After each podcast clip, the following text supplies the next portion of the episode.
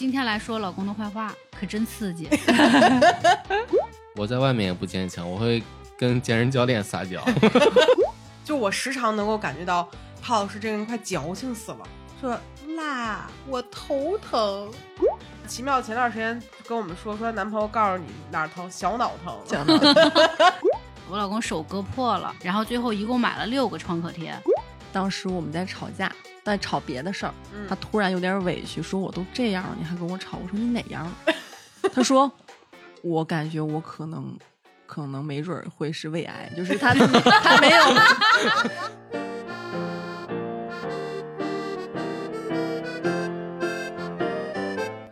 欢迎来到百分之十 Radio，我是胡心树，我是帕洛马尔。今天我们要聊一个可能对男性稍微有点冒冒冒冒冒冒冒冒冒冒冒冒冒冒犯的话题，我都紧张。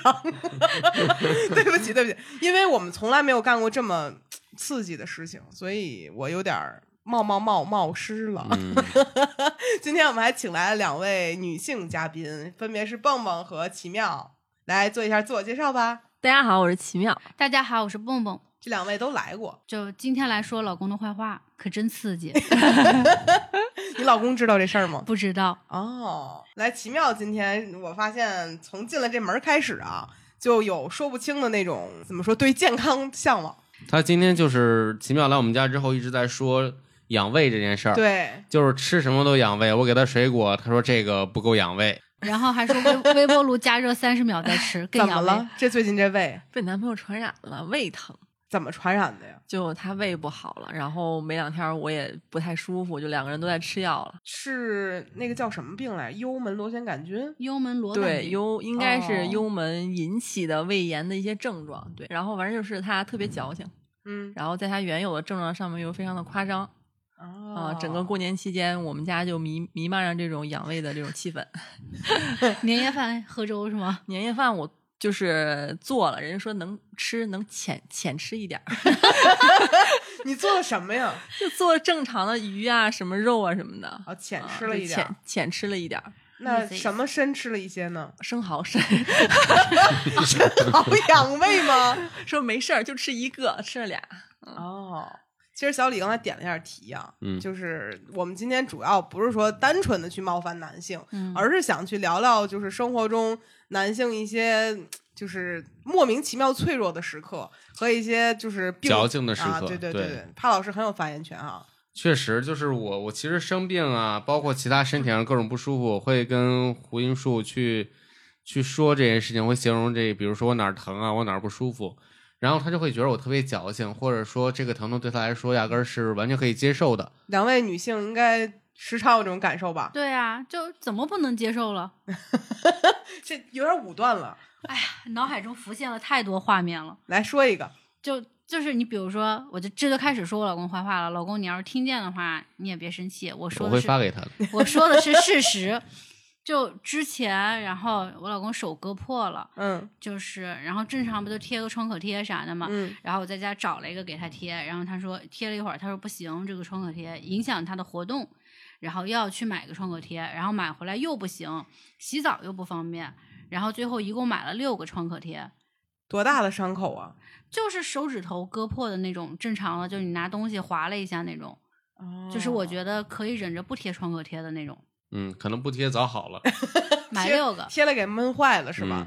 就是到现在那创可贴，我们家还没用完。我记得嫂子上次不还吐槽说，大哥洗澡的时候由于不能沾水，嗯，对对对，然后还得我给他洗澡。那就是他自己买了能洗澡的创可贴，然后你给他洗的澡。就是那这已经是两次了，就是两两件事儿，就是上一次割破买了六种创可贴，然后后面有一次割破是不能洗澡。我就只能解释为东北人真的很喜欢让别人给他洗澡，我还得我还得给他搓一搓呗。对，哎，那奇妙没有过类似的经历吗？呃，其实我跟小胡，我男朋友起初谈恋爱的时候，就刚开始热恋期的时候，我有被他这种对自己跟对别人的关心跟仔细的，就是感动过。哦，就是到后面才发现事情不太对。就刚开始的时候，就我们两个刚开始在一起，我有一次把腿磕青了，在他们家磕到床上了。他马他马上转身去了厨房，从冰箱的冷冻层里拿出了一个专业级别的绑腿的冰带。哇就是立刻绑上。我当时觉得，哎呀，这个人怎么跟我认识的所有人都不太一样呢？怎么家里会备着这种东西，好贴心啊！啊，男人的另外一种啊，性感动感。到我了。后面之嗯后发现他不太对劲儿啊，正正常人确实不放对吧？就他就很多这种细节的事情都发生在他自己身上。当他把这种仔细放在自己身上的时候，我就理解为矫情。这么惜命吗？家里会有一个专业的冰袋，而且我去他家的时候，还会就是刚开始去他家，发现嗯他在他们家最显眼的柜子位置上有一个白色的医药箱，前面会有医药箱那个十字的那个标志。哦当时我觉得这个人就活得很仔细啊，我就看看这医药箱里面每一层都是什么，他吃的所有药都是有固定的。就是嗯如果如果我说你头疼，你吃止痛药，他不吃，他就说他就是有他自己的一套对自己的疾病还有不适的治疗方法。哎，你能给咱说说吗？就啊大概呢？比如他药箱里什么东西是针对什么的？呃，就比如说他会有一些日本的感冒药，嗯，然后还有一些膏药，什么泰国的，其实那都是就是代购炒起来那种就。从全世界搜罗全世界搜他，他用过，他觉得好，他就一直买。他还会囤药跟囤一些生活其他的东西，那个就不说了。然后像是创可贴，他一定是用防水的，哇，啊，就是对，就是很多这种。这不是很正常的事儿吗？你干嘛突然这么说？但是我们我 我们就是委屈，就不敢不敢。你有药箱吗？呃，我其实没有。对没有，你看，那但是会备创可贴这种东西，只是创可贴是吧？还有其他的药，没有，其实咱家没有。就是比如阿莫西林这种，就是抗生素啊，或者其他的一些。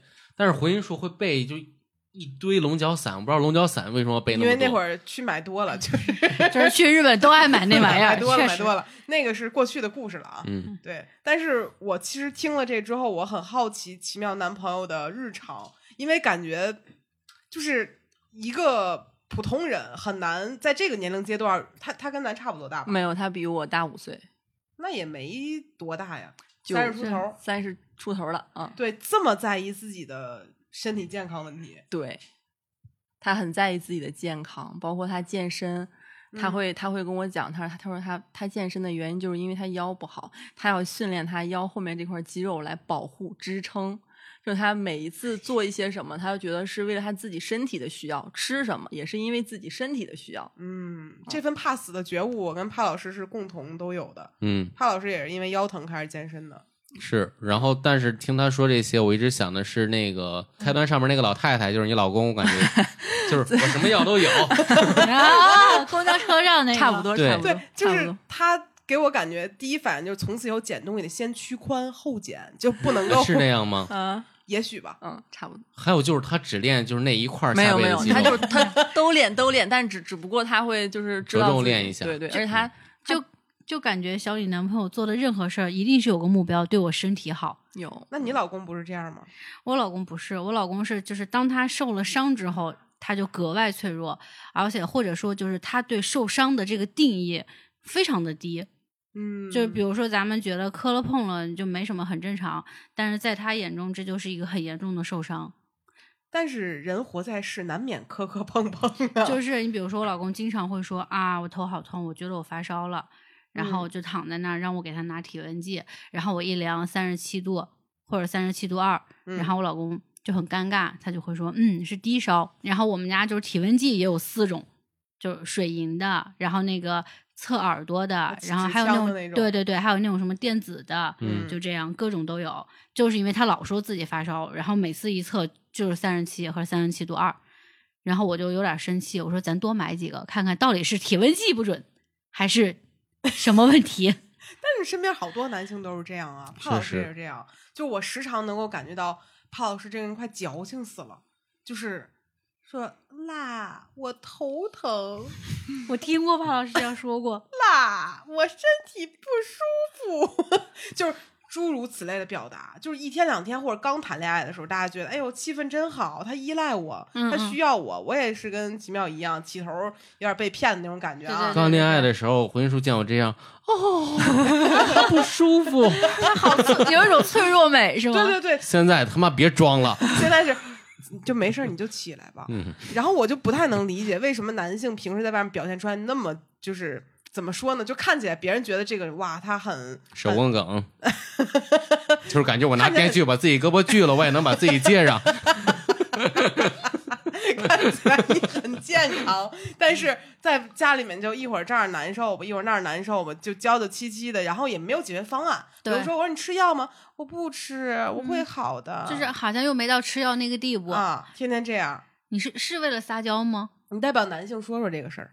我我我我我姥姥说了，是药三分毒，我能不吃就不吃。但是是病都得得三分是吗？两个得混着来。嗯，就你像我们表达这个事儿的时候，你是什么样的一个心理活动呢？我觉着挺好的，挺开心的，就是把你的痛苦凌驾在别人的身体上，就你反正你说我就说我该撒娇还撒娇，所以你并不是真的难受。难受啊，真难受啊。你那么难受吗？就比如说你表达出来的难受是几分，实际身体疼痛是几分呢？表达出来是五分吧，嗯，实际可能是两分或往多了说了，你这个有点往多了说了，实际可能是零点几分，是吧实际就？没有呗，约等于五，然后但得说来让大家真难受，真难受。啊，嗯，我不相信，就是 你说划破了手能是就是零点五分难受吗？我觉得划破了手这事儿能忍，就是他不至于到要买那么多创可贴和洗不了澡。但能不能跟自己的爱人说一句我不舒服，我疼？那倒确实可以说，但是我们感觉每天至少接收到三到四次这种类型对，就老说不行，你一个啊月说一次我能接受。反正奇妙前段时间跟我们说，说男朋友告诉你哪儿疼，小脑疼。小脑疼就 什么叫小脑疼？当时我看，就我们在就是聊本来这期聊什么的时候，奇妙讲述了一下自己男朋友的疼痛现状，提到了他小脑疼。我当时就懵了，我说哪儿是我的小脑？我都不知道在我的脑子里哪儿是我的小脑。呃，我我特意去搜了一下我们两个的聊天记录，然后我输入疼，然后出现了 输入疼，出出就是出现了这两年里面很大篇幅他各种地方的各种疼，然后嗯小脑疼，包括他就是他很奇怪，他会感知到自己的某个部位，就是我在我看来肯定是不准确的，包括前一阵儿胃疼，嗯当时我们在吵架，在吵别的事儿，嗯他突然有点委屈，说我都这样了，你还跟我吵？我说你哪样了？他说我感觉我可能。可能没准儿会是胃癌，就是他 他没有，就是他我们男的为了不吵架能 什么话都说就是我我无意冒犯啊，但是这一切来的太突然。就他特别委婉的表达了这个意思，暗示我他查了自己的症状。我说你怎么确定的？他说我感觉到我这次的胃疼跟以往不一样。他说我感觉到我胃里边有个异物，有饭，我就觉我就觉得这个东西就是肯定是不准，但是他就是特别的放大，然后他经常就是对自己，就是他表现出来，或者是在他看来肯定是真的，他对自己的身体构造了如指掌。那他有去医院查完调查结果是什么呢？嗯，比如说举个别的例子，之前他滑雪，然后嗯把手挫伤了。嗯他挫伤的时候呢，其实就是一个就是一个肌肉挫伤，嗯但是他觉得非常严重，嗯他自己给自己诊断为骨折，自己给自己。诊断为骨折、骨裂。然后当时在就是他滑完雪回来，晚上六点多已经天黑了。他说那个医院在我们家对面儿，他嗯说我们现在只能去急诊了。就当一个男人提出他要去急诊的时候，我第一次陪他去急诊，我要表现出非常热情，就是关心，忙前忙后。但是忙到后面，我有点忙不动了，因为实在是 太让我焦焦虑了。然后他在路上就会说，嗯，是骨裂了，可能要打石膏。然后我说，咱还没到医没一百天好不了就还没到医院门口呢，进去了，然后坐在那儿，因为急诊排队人很多，嗯我就偷偷瞄了一眼，他用手机看那个手部的那个肌肉骨骼的那个图，嗯，然后他捋他捋着那个图，他找自己那个位置，他说就是这根儿，他说就是这根儿。然后在等医生的过程当中，他又跑到旁边，就急诊室看诊，跟旁边还有一个处置室。嗯他去处置室门口，人家窗户都是关着的，还有帘儿，他跟那缝里瞄，你瞅什么呀？他说这屋就是打石膏的，我先看看，一会儿我好有准准备。然后就等了太久了，排队也很久，然后就进去了。那个大夫说 没啥事儿，他说大夫，我想拍个片子。嗯然后大夫说，就是可能没啥事儿，你就是养养就好了，是挫伤。他想拍，然后大夫就给他拍了。拍完了之后又等了很久，片子都出来了，我看我都看懂了，肯定没骨折。嗯，他还不信呢，还他满脸疑问的看着大夫，就是觉得这石膏没打上，他特别不甘心。那他有没有像你描述这种疼痛？就是他直接给自己就下定义了，但他也没有说怎么个疼法儿。他说他了解自己，他说他了知道这个骨头，他知道他感觉到了，他说这个地方肯定是出问题了，他受过伤，他有经验，就就是这种话，然后说的非常真诚，而且并且是那种我不能反驳的眼神，对，只能顺着他说。但是大夫都已经给出诊断了，说咱没骨折，咱回家给开药了也，嗯，我感觉就感觉你男朋友对自己的每一块肌肉、每一块骨头都了如指掌，甚至会给他们取名字。就是像爱掉头发说我的小丽掉了，我的 Selina 掉了，就是这种感觉，就是我的啊，我的王大力这块骨头出了问题，就这种感觉。就就我们两个在外面等的时候，就他就已经可能开始想，嗯，上班不方便了，打上石膏了，怎么刷公交卡呀？对啊，这就就就开始想这些了想的，也太远了。想的对。好好笑啊！那除了这个事儿，还有什么让你记忆很深刻的他的就诊故事吗？嗯，就诊的话，就因为他经常就是去医院，嗯，然后就是对医院的结构也特别熟悉。就我生病了，他就说：“哎，去医院。就是好开心啊，就是别人爱逛爱逛街，”就是 真的像，就是他带我去医院，就像导购一样。他能拿提成是吧？去哪儿？那倒是没有，但是他就是表风风火火，就是怎么回事，怎么忙，这个怎么取，他他都知道。啊啊，。几点去，几点回，就门儿清。这是他一个爱好，感觉是。就咱们一般人去医院就不知道往哪儿走，找不着嗯路，就男朋友就特别清楚，对，他很清楚。甚至在那当志愿者帮大家。帮志愿者戴小红帽说这边的朋友从这边是哎，你？社保卡可以刷这边，然后那个京一通走那边。没预约的上这边来排队。就你要这么说，甚至觉得还挺挺有意思的，挺可爱的。对，挺可爱的嗯。那嫂子大哥那边没有过这种，就是他不喜欢去医院是吗？对他不喜欢去医院，他只是把你当成他的唯一救命稻草。对，就比如说他有不舒服了，然后他会跟我不停的去撒娇也好，然后跟我强调他不舒服也好，然后有时候说多了我就有点急，我说那咱就去医院，他说我那我不去，为什么不去呢？就是害怕。怕什么呢？怕抽血？怕麻烦，我我感觉我我是怕，我感觉是怕医生看穿他。怕过一会儿伤口愈合了？对对对，没有大哥怕觉得这个病去医院看了比自己想象的更严重。那倒不是吧？我我觉得他是这样，他就是每天可能不一定每天有点夸张，可能就是每周都嗯会来点什么小事儿，然后来嗯跟我说他不舒服了或者怎么样了。然后这种小事儿呢，他又觉得没必要上升到到去医院的地步，但是嗯这些小事儿又影响到他生活，比如说他前段时间。那个颈椎有点不舒服，然嗯后我说那咱们去医院看一下，然后要不要推拿按一下？他说没事儿，缓两天就好了。然后接下来的一周每天都是我帮他洗澡。颈椎不舒服，碍着洗澡了吗？我其实有点不太明白，是怕水吗？那颈椎能低头，怕泡发了是吗？就不知道，然后就是，而且你知道，然后还得贴膏药嘛，嗯然后每天撕膏药的时候，那真的是惨烈呀！我们家就得趁他不注意，啊，就给他撕了。我有没有可能怀疑这是大哥的一种调情方式？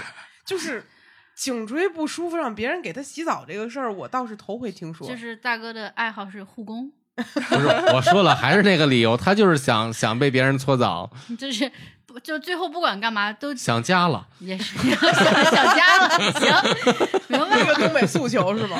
明白了，就是最后不管怎么样都回归到洗澡，嗯手割破了也不能洗。因为前段时间我跟帕老师也也颈椎疼，嗯然后我们就会选择的办法是换个枕头。对，因为我发现的枕头，我们是枕头支撑不够不嗯够，所以导致的，而不是说那种就是病了，而只是不适了，所以我们就解决了。对像你像比如说，呃，上一次我们去雪场滑雪，嗯，然后他大哥穿鞋的时候就是一使劲儿，然后他那个指甲就有点劈了。哦然后我觉得嗯就就劈就劈了，你就把就把劈的那块撕了就好了，因为它不是说劈到肉里面，就是长出来的那一块劈了。啊，就纯指甲。对对对，然后他说不行，要去医务室，这去医务室怎么给他们看看自己的指甲吗？然后问医务室的人要了个创可贴，把那贴上了。那不应该有剪纸刀吗？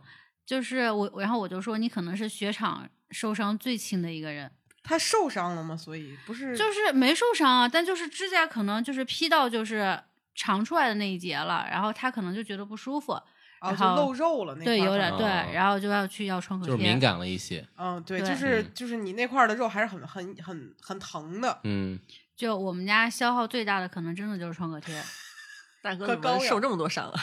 就是我切菜手割破了我都不贴，我是不是过于坚强？我攀岩的时候把手蹭破皮了也不贴，因为这东西贴完之后会影响它愈合。对对对，就是贴了其实会泡变软，嗯然后嗯更慢愈合的。对，会有这个问题。真的不是拉踩，我觉得女性就是比男性能更忍疼一些。呃，确实，对啊，对，因为我们每个月来月经都疼一回，每个月都疼一回，对，就很多事儿都已经没有那么敏感了。我现在以至于来月经我都不疼了。我我我就是想起来上次我我在那儿按摩，你们在玩玩剧本杀那次，嗯，你记着吗？就是我被我被一一我找了一个大爷给我按摩，然后大爷骂了我一个半小时，羞辱 play。说你没用，说男的不行，说说那个就是你们一点疼都吃不了，然后不如你女的，然后说上帝让女的生孩子是有原因的，就是因为你们男的太废了。说你还得看着女同志，对，然后说当时就是吴亦凡在闹那个那个就是当时的新闻嘛，他说就是吴亦凡到我手里一天我就让他全招了。反正我印象很深。那个那个大哥走了之后，华老师整个人就陷入一种自我怀疑，嗯就是我作为一名男性，我究竟为什么这么次？然后我我一是怀疑我自己的问题，二是你也是男的，我摁你试试啊。但我觉得确实好像男性、女性的承受能力更强，不只是因为就是月经的问题吧，呃，其实是基因导致的，就是女性承受能力更强。就一代传一代更强。对，而且你们要真的要经历生孩子这个非常痛苦的过程，就是真的好像一代就是就是忍受能力更强，然后虽然肌肤的可能敏感程度是女性更强的，但是疼痛好像是男性更怕更怂一点。嗯，我反正就是我有时候给我老公挤黑头，那疼的呀。就我觉得女的不是没事就挤吗？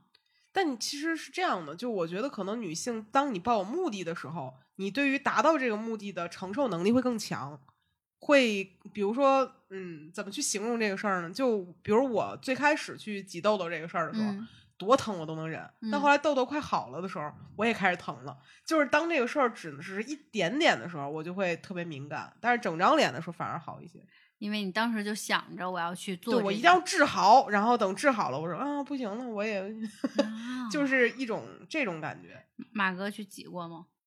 没有，但是我纹身啊，我纹身都能忍，纹身也不疼啊。确实。但是在马哥看来就疼。马哥，要不咱哪天组个局挤个黑头去？其实帕老师已经算男性里相对比较能够忍受疼痛的了，还有信念感，我觉得好多疼痛是是就是百度百科搞出来的，怎么的真的。我有一次我印象非常深，我在青岛我喝了一瓶二厂的啤酒，因为我当时不知道我对那个啤酒过敏，嗯，然后当天晚上我喘不上气儿来，我头有点疼，我就搜我的症状，最后搜出来是脑膜炎。然后我 我当时我当时半夜一点给我妈打电话说妈我得脑炎了 跟跟前面奇妙说她男朋友那个得胃癌有点像。有有点区别。她男朋友是相信，就自我诊断得，你这是嗯百度诊断得，还是有嗯区别的。确实他也会百度，就百度哎他就是、不说了就是大家明明知道百度就是你查出来东西一定是假的，或者是是严重特别严重的，夸张的对夸张的，但是他还是会下意识那儿疼，然后就是在那个词条里面呢，把自己症状写的明明白白。你印象中有没有过那种最觉得无无理取闹型的答案？就胃癌这次吧，他没有的 就胃癌这次，然后因为他去做了胃镜，啊，我们大年三十儿的头一天去做胃镜，是麻醉的那种吗？不是因为排不上了，但是他很着急，就他一天都等不了，他必须要自知道自己是什么问题。啊嗯做了个普通的，他又没做过，他不知道那么难受。啊出来的时候眼睛泛泪花儿，好像就感觉自己真的病了，真的难受就很难受。前段时间在我听另外一个博客，然后他们里面聊到说做胃镜和肠镜的事儿，嗯然后提到了这个无痛胃镜和有痛胃镜，有些人分享了自己的感受。嗯，然后我第一次知道做胃镜是不打麻醉的时候是这样的一种感觉。是怎么不打麻醉是怎么做？就硬塞进去。塞进去，就是我们原来做都是塞进去的。因为我初中的时候有一次胃不舒服，就是大概难受两个月，然后去做胃镜，结果本来好像不是什么大问题，但是他给我捅的，我不是吐嘛，啊，然后吐的时候就出现了胃往外翻的情况，他就说我那个那个就是就是有个像像塞子一样的东西就翻出去了，不太了解你那个部胃位，但实际就是吐吐的导致的，就是吐的时候他拍了个照片，然后导致他以为我病了。哦明白，因为有人会坚信说有无痛，就是不打麻药的，往里面就深的时候，嗯，更好，因为你能明确的感知到医生碰到哪儿了，而不会让你碰到不该碰的地方，引起其他的问题。但是正常人是不太喜欢那样的感受的，因为你想要一直伸到胃里面去，还是很难受的。对啊，嗯很少有像你男朋友这么着急。特别着急。能忍做完之后出来跟我说，咱下次千万要多花点钱，花点时间 做一个打麻醉的。怎么还想做呢？而且他那个胃镜的结果出来很快，嗯，就他基本上做完出来，紧接着那个就出来。因为我也之前有去医院看过病，就报告上写什么，人家会先给一个诊断嘛，嗯上面都已经写了是胃炎、胆汁反流，就都已嗯经写了。只不过他就是有在他胃部取了两个化验样本，这个样本呢，可能之后七天之后嗯再来、再来拿拿那个报告。嗯嗯，但是他就是可能，嗯，还就是不不是很放心，他觉得必须要看到最终那份报告，才能确定自己是不是很严重。但我都在路上跟他说了，人都嗯给你写了是胃炎，你就不要往胃癌那儿想。那个胆汁反流可能也是胃镜做的时候它吐出来的。对对，嗯毕竟受也就是说他没有什么问题。确实是有点胃病，对，哦但是没胃癌，没好事儿。我觉得就是因为最近热搜老说幽门会致癌，就是他可能就信了。因为他会觉得什么这次疼的跟之前都不一样，之前也疼，之前吃一片药就好了，这次吃两天都没好，就很慌。你俩胃疼有没有跟饮食习惯有关系呢？嗯，确实应该是有的。就虽然他吃的很清淡，但我们两个饮食习惯不是特别好，就不按点儿吃饭。比如呢，一顿早上六点，一顿晚上八点那种吃。呃，就比如说 可能起的比较晚，十点吃了，下一顿的话就三点吃，就是什么时候饿了什么时候吃。但要是每天这个点儿吃，应该也还行。但不是，就是每天会变，有的时候十一点吃，有的时候下午六点就会变，就是不饿了就不想吃就不吃了。而且我俩一起吃饭特别香，就是特吃到特别好吃东西的时候，我们两个吃饭巨快。会吃就，年夜饭我做了六个小时，我俩吃了十分钟，吃完了。他不就吃一生蚝和两 浅尝了一下对啊？每一个都浅尝了，然后我也正常吃饭，就是我俩吃太快了，吃饭就对胃可能特别不好。明白，可能他们两个的肠胃是一直像气球一样膨胀，就是来回来去的，先瘪到最底儿，再撑起来，对，就这样。嗯对，就是这样。这样确实不太好。就我觉得大家在看病之前，可能先注重一下生活规律会更好一点。但是其实我不想听的是这段儿，听另外一段儿很。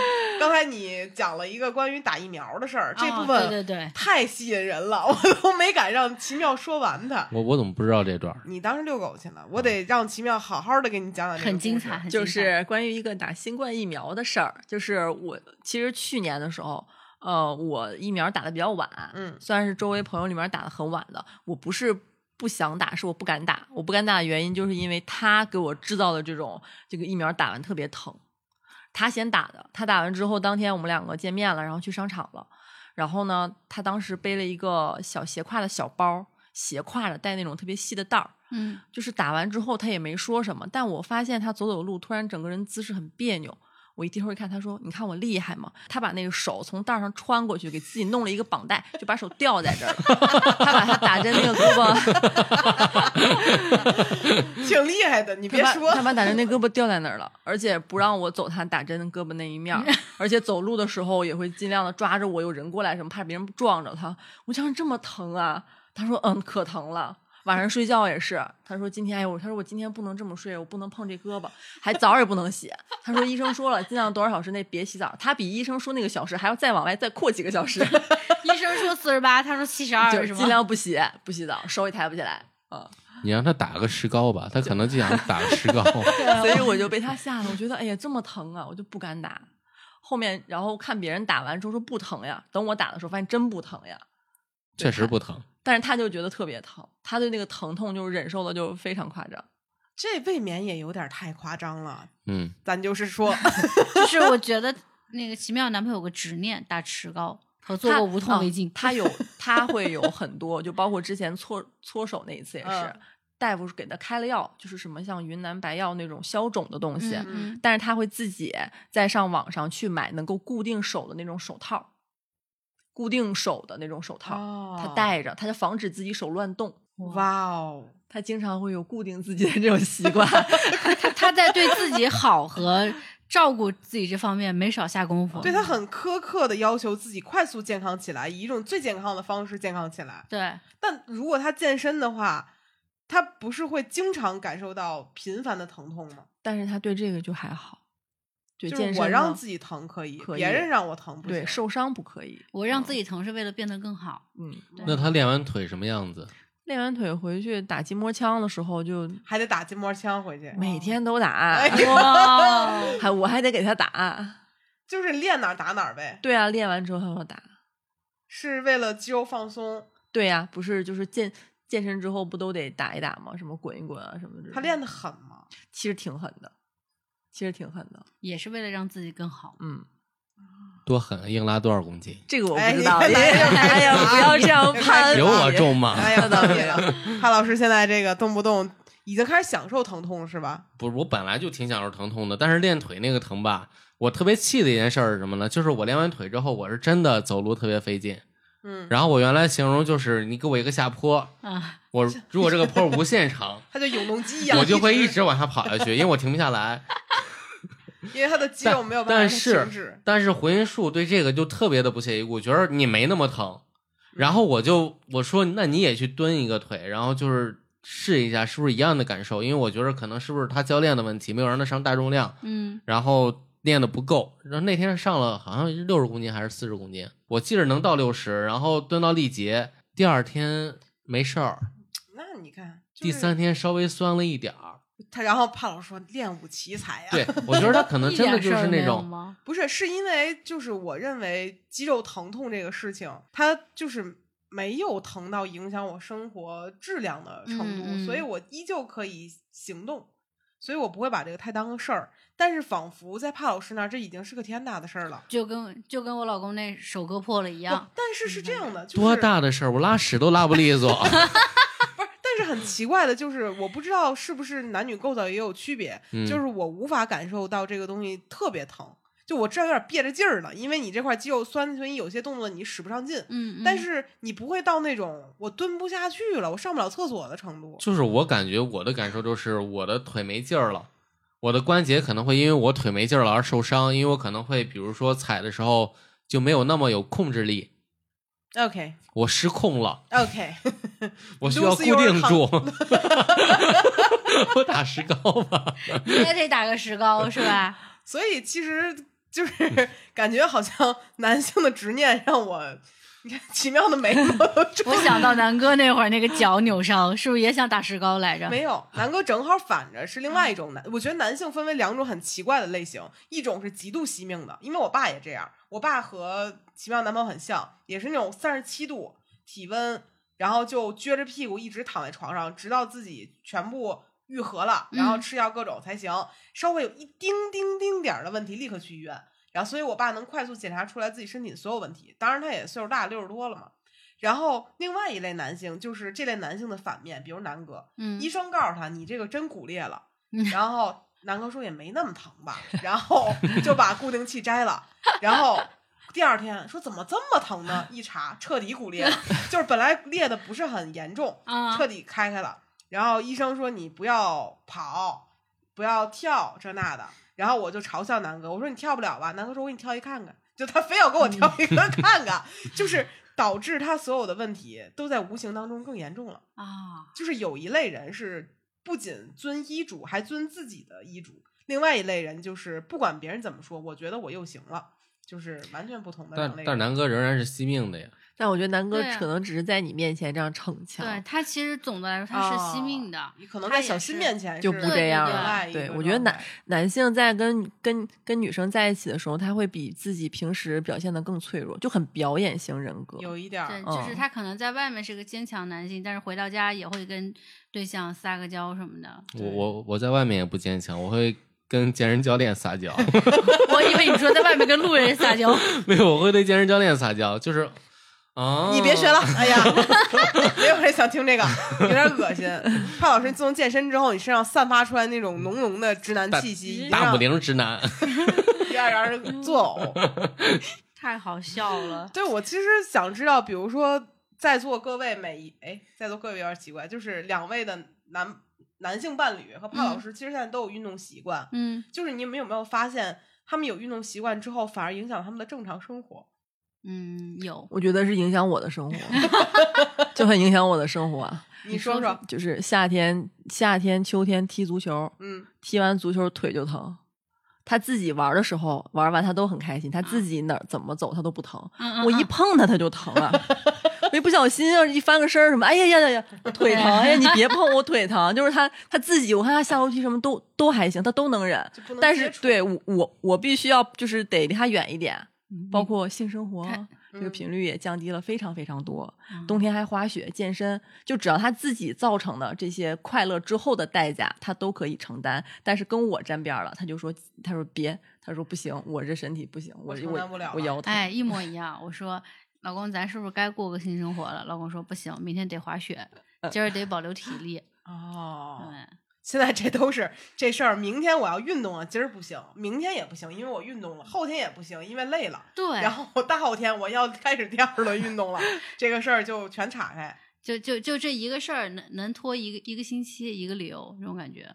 嗯，帕老师是懂我啥也不说了，帕老师练腿的时候有没有一些借口？我其实就是比如练完胸啊之后的，他他往我身上一趴，他会砸我胸上，然后我会巨疼。就因为我是因为因为我自己也健身，所以我能明确的找到男性最酸痛的点，所以我只会用两个手指头 就准精准的戳到帕老师最难受的地方，然后他就会一跃而起，然后表现出那种难以忍受的痛苦的状态，痛苦面具。六脉神剑，主要是因为我找太准了，因为我自己知道哪儿最难受，所以一戳一个准儿。真不是人。不是，就是因为我俩都运动的话，就都疼，都不得劲，所以就互相影响对方的生活。就挺影响我生活的。男性这样真的影响我生活，包括最近他胃疼那一次，他胃疼那一天赶在我他赶在我来姨妈的那一天，嗯，然后再往前倒一个月，我再上一个月姨妈那天他头疼，然后那个月我姨妈第一天我疼，但是我我最多就是说不太舒服，我坐着不动了，然后外卖来了，他躺在床上说。你去开个门吧，我怕吹风。我寻思，我说我姨妈，我不应该，应该是我不下地，但是我又去开门。然后上一个月来姨妈又是，然后我就有点不开心了。我照顾完她之后，我说你下个月能不能别抢我风头了？我说你能不能换一天疼？我一我就这一天疼，你也这一天疼。就我对这个事儿就挺生气的。就跟家买个黑板嘛，咱们要求一下，这天就是一三五你疼，排排疼，我疼，咱们排排疼，不能老是可一个人疼。对，现在就没有我脆弱的余地啊。哦就是当他已经脆弱的不能再脆弱了，你就只好坚强起是来，是吗？是，而且还因为这个之前就是还发生过，就是险些发生争吵，就是他在那儿矫情啊难受的时候，我就说他，嗯，我就非常严厉的说他，我说你是男孩子，你能不能坚强一点啊？你也不是很严厉，其实。就特别严厉。当时我就说你坚强点行吗？我不想看见你这样。然后呢？然后他就很委屈啊。过了很长时间，想想可能是我不对，我跟他我，然后我就跟他道歉，我说对不起，刚才是我刻板印象了，你可以脆弱。但那一会儿，当时真是上头了，我就很生气，我就不太能接受男生这样。胡云树做了和你一样的事情，但是他没有后面那段没道歉是吗？没有道歉。胡云树从不道歉。放屁，道歉过，不是？但是咱就事论事的说啊，我认为有时候你有一些表演了，你承认吗？那怎么能不能表演了？可以表演，你不表演吗？我也表演，就是我，嗯，我想了想，我也一般。我刚才腰有点不舒服，我问潘老师我会不会瘫痪了呀？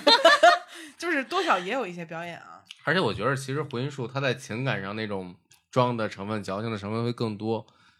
只不过因为她是女生，然后你就是觉得。在座的蹦蹦肯定见过，就是我，比如我回老家待了一天，回来她哭的样子。啊，见过见过，对呀，哎，这段儿别跟大家说了吧。没事儿，大家都见过。嗯，嗯，也没有，就是我可能有的时候会有零点一的委屈，我会放大成一百分儿，嗯，让这个事儿看起来我自己心里会舒服。所以其实疼痛也是，因为我本身耐疼能力非常强，但是我会当我也能明确的感知到自己哪一块肌肉和骨头不舒服，但是我一定要说出来。我就是这样的人。我记得有一次我练完背之后，我身体确实不太舒服了，然后我就就是腰应该是拧着一个筋，嗯啊，然后我就跟我教练说，我说我今天腰不舒服，我怕不是要瘫痪了吧？怕，然后我教练说没关系，快乐最重要，乐观面对每一天，因为他知道我没有事儿，然后他也知道，就是一般如果你在训练过程中不舒服，应该当时就会立刻不舒服，嗯，但如果这种可能就是比如。就是拧一下啊，或者说甚至你睡觉可能翻身没翻好，都有可能出现这样的问题。对，所以其实有一点点放大的成分了。嗯对，但是在在我们的刻板印象里面，一直都是女性小鸟依人的，嗯像男嗯性寻求一个温暖的庇护的港湾。所以嗯我有时候也会比较生硬的制造一个这样的场景。两位不会吗？就也会吧。对呀、就其实是，其实就像你说的，我们总是会认为女性跟男性撒娇是应该的，但嗯其实男性也是有权利跟女性撒娇的嘛。我们其实不撒娇也行，我们只需要家里有一个石膏的一个人形的东西，我们每天运动完之后 躺进去，然后 嵌进去呗。要肌肉变大了，还得把那石膏敲一块儿下去。对对对对，我们只需要躺在里面，然后盖好盖儿，我们睡一晚上就好了。感觉再出来就彻底好不了了就。嗯啊，我最后还想聊一个事儿，就是我今天刷小红书的时候，看见有一个女孩儿，她有一个困扰。这个女孩儿说会说想问一下，会因为男朋友体质很差而分手吗？给大家读一下这段话啊。奇妙怎么露出了这种笑容？奇妙小号发的，这个女孩问说：“我问的这问题可能有点白痴，但是真的给我生活带来影响，所以才说的。我和我男朋友在一起六年多了，六年每年冬天他必须感冒，而且整个冬天好几个月都不会好，每天都在咳嗽，从早到晚不停的咳嗽，然后一直病歪歪的。比如说出门看个电影，他也会说：‘哎呀，好累啊，好难受啊，回家吧’，就很扫兴，常年拉肚子。”然后走到哪儿都要去厕所，而且很着急，又咳嗽又拉肚子，不让他吃辣，但是他不听，吃完辣的就不吃饭了。然后，然后睡眠比较浅，经常半夜起床去拉屎，给他吵醒了。然后生活习惯也不好，比如伤口结痂要一定要抠掉结痂，出血了之后结痂继续抠，反反复复。然后每次阻止他无济于事，又很生气，反正就是反反复复这样。问他们该不该分手，因为我看这个事儿觉得挺有意思的。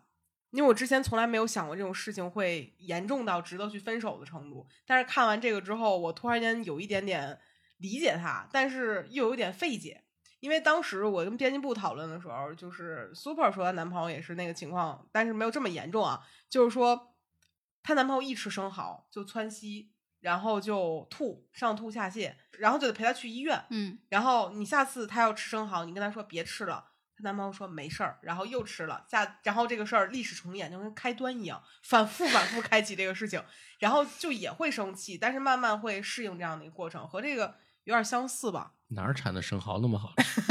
就是拉成这样还得坚持吃。就比如说不听劝，我觉得可能换我就是不一定上来就说一定要分手，但是嗯可能真的会认真讨论一下问这个问题。就是你比如说，如果你生病，你你自己也不想感冒，但是你确实体质差，但是你如果去做了一些增强体质的动作，或者说哪怕你多穿一点儿，然后你去健身，你尽量的不让自己生病，那我觉得我可以接受。但是你如果明知道自己在冬天容易生病，然后可能又不去锻炼，然后又不注意日常习惯，然后甚至会因为生病这个事儿影响到我的生活，我得陪他去医院什么的。嗯那我觉得我可能会不说分手，我肯定会吵架，因为这个事儿真的就影响到我了。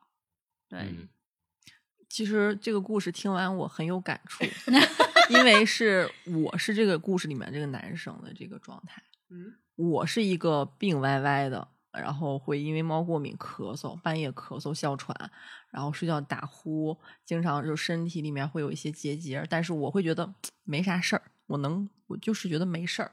我能撑住，但我男朋友是一个自己身体有问题，他矫情归矫情，但他会迅速的去把自己弄好，看病去医院去的非常及时，所以他始终不理解我为什么嗯牙坏了，你明明知道坏了，再往后拖还会更更坏、更遭罪、更花钱，但你还是拖，你为什么这么多项目要复查你还不去？就是他，其实我是这个男生这个里面，所以他一直在就是带动我这方面，所以我就能忍他矫情这一块儿了。所以其实他还是在一个很很正向的方向去引导你。，对，你看他他他感觉自己得胃癌了，去完医院，紧接着这个周末给我们俩约了一全套保险，就不是全套体检，我没有想到最后会走向温情温情是吧？就是就是有的时候觉得挺烦人，但是他因为他这种状态确实对我也有点好处，嗯，嗯，蹭个体检什么的。所以其实你会跟他在一起之后变得更在意自己的身体，有问题也会去及时解决了。嗯对，嗯，没有想到这会这样的一个 ending。就是他并没有因为这个事儿影响到你的生活，反而让你也变得更好了，这样是嗯好的。其实我觉得身边好多，我觉得女性朋友圈也有这个问题。好像这时候不接广告真不合适，但是就感觉是那种自己好多太能忍了，然后就嗯会把这个身体就往后推什么这那的。对，就跟就跟我的那个甲状腺一样，你甲状腺什么问题？我甲状腺就是我去去前年体检的时候是一侧有结节，然后拖成两侧，两侧对，然后今去年体检就变成两侧，然后不得不去看，然后现在就是定期复查。嗯，我身体其实也是很容易长那种小囊肿，嗯然后，哎，反正就是我感觉这种事情，嗯，从我的角度讲，我一直觉得可能它没有真正的影响到不不疼，嗯或者没有什么感觉，我就很容易忽略它。啊，确实是有这个问题，而且我感觉我也是疼痛上瘾那种人。我最近不是喜欢攀岩吗？满手都是伤口。刚才两位看着我露出了那种心疼的目光，但是我其实完全都是等回来到就前天判完，我今天才发现手上有了伤口。有伤。对，其实你应该当下就处理一下，但是我感受不到，而且它只是挫伤，很小。其实你你当时要是看不出来，你回来之后它变深了，你才能看出来啊它对对对，受伤了。需要给它一点氧化的时间。对，啊，啊帕老师也把这个作为男性的接受了一些有必要和没必要的抨击。对对，我们虽然生不了孩子，但是我们还是有点用的，这是奇妙帮你拉回来的，确实。好了，就是感谢蹦蹦和奇妙来跟我们聊了这么长时间，然后讲述了一些动人的故事。也感谢两位的家属提供了那么多的有趣素材。对，其实我们还是希望所有人都能健健康康的，然后矫情归矫情，但是能够意识到自己身体出现问题，也是很好的一个生活习惯吧。有病及时就医，对对对别忍着。对，别自己瞎查。对对，别别上百度查，去医院是个好事儿。嗯，好了，感谢大家收听，嗯，下期再见吧，好拜拜拜拜。